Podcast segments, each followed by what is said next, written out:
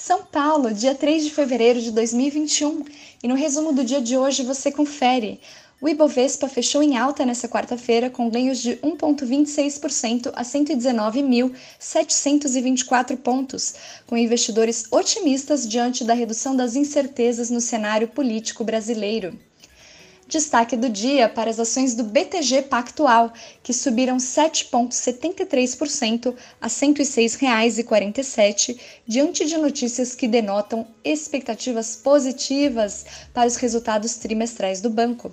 Como outros destaques, na ponta positiva, a Braskem avançou 6,22% a R$ 28,87, com o avanço dos, dos preços do petróleo no exterior a empresa acumula 22,49% de alta em 2021.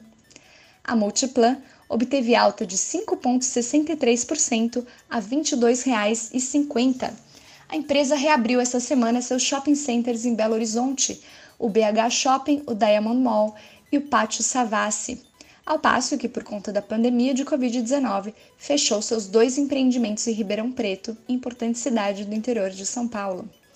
Na ponta negativa, a Petrobras Distribuidora recuou 1,50% a R$ 22,99. A empresa divulgou ontem que concluiu a aquisição da Targos e passa a ter 70% do capital social da companhia de energia. A Petrobras Distribuidora tem acordo com sócios para comprar os outros 30% da Targos daqui a 15 anos. A Metal Frio, fora do índice, derreteu no pregão de hoje chegou a cair por volta de 17% durante a tarde, mas fechou com queda de 8,01% a R$ 86, o valor máximo de hoje. A empresa de refrigeração comercial acumula alta de 36,51% em 2021. Na carteira de ações 5 mais do BB, a Eneva teve alta de 1,50% a R$ 73,08 as ações das lojas Quero Quero subiram 1,79% a R$ 19,85. Petrobras PN avançou 0,66% a R$ 28,85.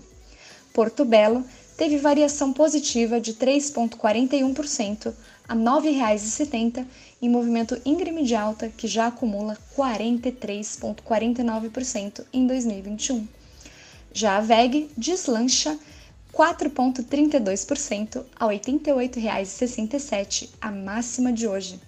A empresa catarinense lidera os ganhos da B3 na década, com valorização superior a 1.200%.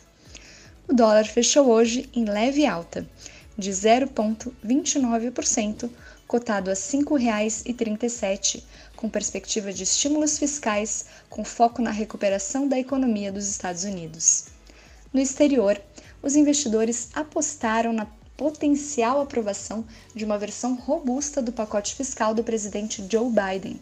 Bolsas asiáticas fecharam sem direção única. Enquanto o índice Nikkei avançou 1% em Tóquio, o Xangai Composto recuou 0,46% na China. Na Europa, os índices também não fecharam em direção única. Crise política na Itália e as expectativas com a vacinação no continente influenciaram os mercados no velho mundo. O índice pan-europeu Stock 600 teve ganho de 0,33%. Bolsas mistas também nos Estados Unidos, repercutindo os resultados das gigantes da tecnologia como Amazon e Alphabet, a controladora do Google. O ganho por ação da Amazon no quarto TRI de 2020 foi quase o dobro do que o esperado por analistas. Dow Jones subiu 0,12%, Nasdaq teve sutil perda de 0,02% e S&P 500 avançou 0,11%. Eu sou a Carolina Duque do time do BB Investimentos e diariamente estaremos aqui trazendo o resumo do dia do mercado para você. Até a próxima!